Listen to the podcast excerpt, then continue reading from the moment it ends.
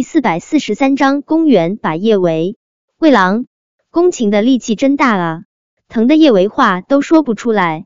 刚才他已经提前做好了防备，用绳子将他绑在了床上。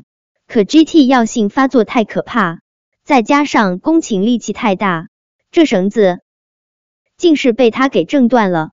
你冷静点儿，我现在是在救你，你要是杀了我，你也活不了。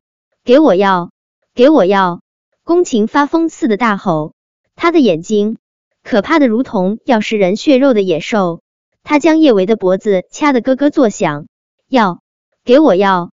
叶维知道，要是继续任他这么继续下去，他不仅救不了他，他也得小命呜呼。他卯足了全身的力气，一巴掌就狠狠甩在了他脸上。你放开我！你这是在找死！宫情神情一怔，他显然是没有想到，如他一般高高在上，竟然有人敢打他。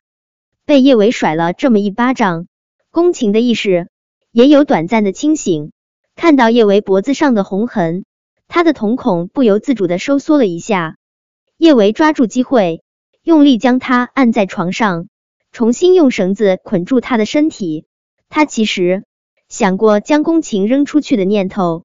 不管他的死活，可一看到他这张脸，他就下不了狠手。他的弟弟叶少臣不知道什么时候能够醒来，看着这张酷似叶少臣的脸，鲜活跃动，仿佛他的小陈也好好的。你要撑住，你一定会好起来。叶维如同对待叶少臣一般，用力的攥了下宫情的手。本来因为药性和疼痛的折磨。宫情还在不安扭动，被叶维这么攥住手，他竟是奇迹般的安静了下来。叶维见宫情老实了，连忙给他继续施针，见棉布从他的嘴里又掉了出来，他连忙往他嘴里塞，可他死死的咬着牙不张嘴。叶维见他嘴里渗出了血，他怕他咬断了舌头，急得不行，他直接伸出手去掰开他的嘴，这一次。宫情的嘴倒是张开了，却是直接咬住了叶维的手指。一瞬间，叶维的手指上就出现了深深的牙印，十指连心，疼得他直接怀疑人生。叶维快速收回手，他恶狠狠的盯着宫情：“我告诉你，你再咬我，我就不管你死活了。”现在，叶维说些什么，宫情已经完全听不进去，他如同一只困兽一般。疯狂的晃动着手上的绳子，那副模样，只要他的身体能恢复自由，他就会扑上来，将叶维撕成碎片。看到宫琴这副模样，叶维心里也挺害怕的，但他做不到半途而废，硬着头皮继续给他针灸。宫琴嘴里的血液越来越多，叶维知道这时候塞布子是塞不进去的，他一咬牙。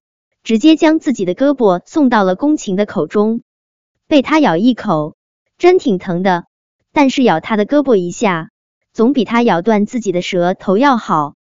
叶伟起初挺怕被咬伤胳膊的，但是想到叶少辰的温柔笑脸，他忽然就什么都不怕了。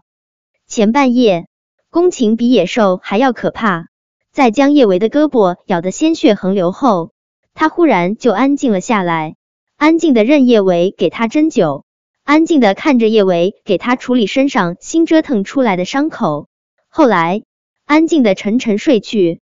折腾了大半晚上，叶维也累得够呛，他都顾不上仔细处理自己胳膊上的伤口，随便在胳膊上涂了点儿止血的药膏，直接坐在地上，倚着床边就沉沉睡去。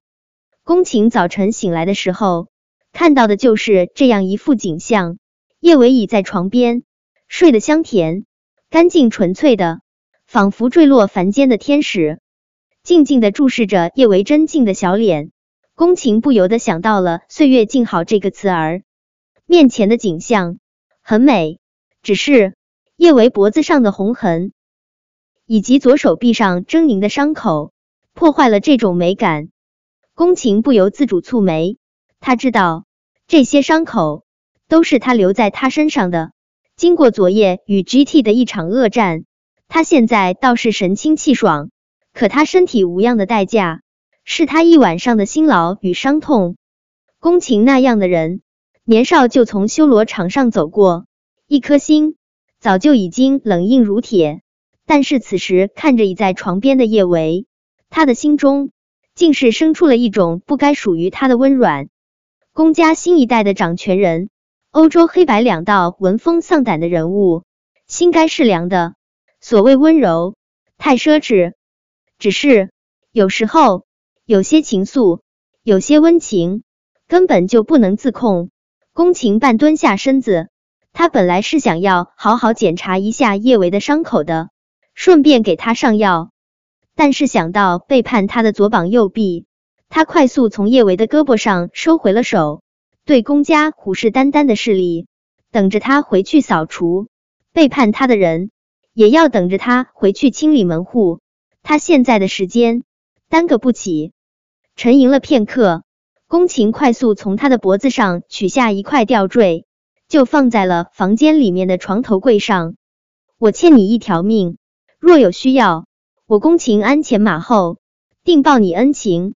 说完这话，宫情再也没有丝毫的停留，他快步闪身，就往房间外面冲去。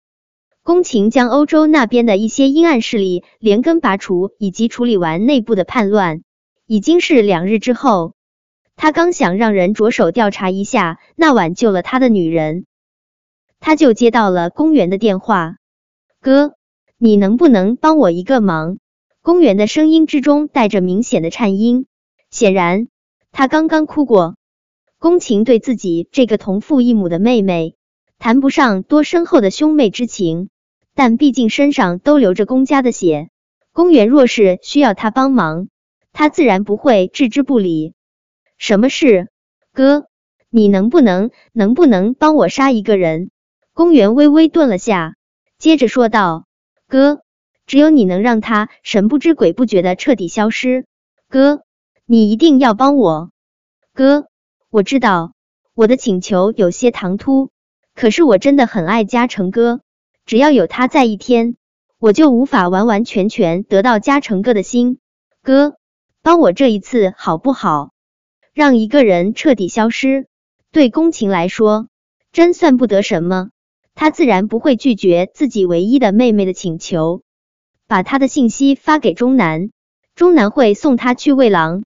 说完这话，宫晴直接挂断了电话。听了宫晴这话，宫元心中狂喜。宫晴今日若想要一个人死，那人就别想看到明天的太阳。叶维活不了了，喂狼啊！宫园的唇角绽放开一抹大大的弧度。他知道宫琴的手下养了几只雪狼，只怕到时候叶维尸骨无存。不过现在公园没心情去欣赏叶维被雪狼撕碎的惨状，他有更重要的事情要做。他马上就能怀上陆廷琛的孩子了。本章播讲完毕。想提前阅读电子书内容的听友，请关注微信公众号“万月斋”，并在公众号回复数字零零幺即可。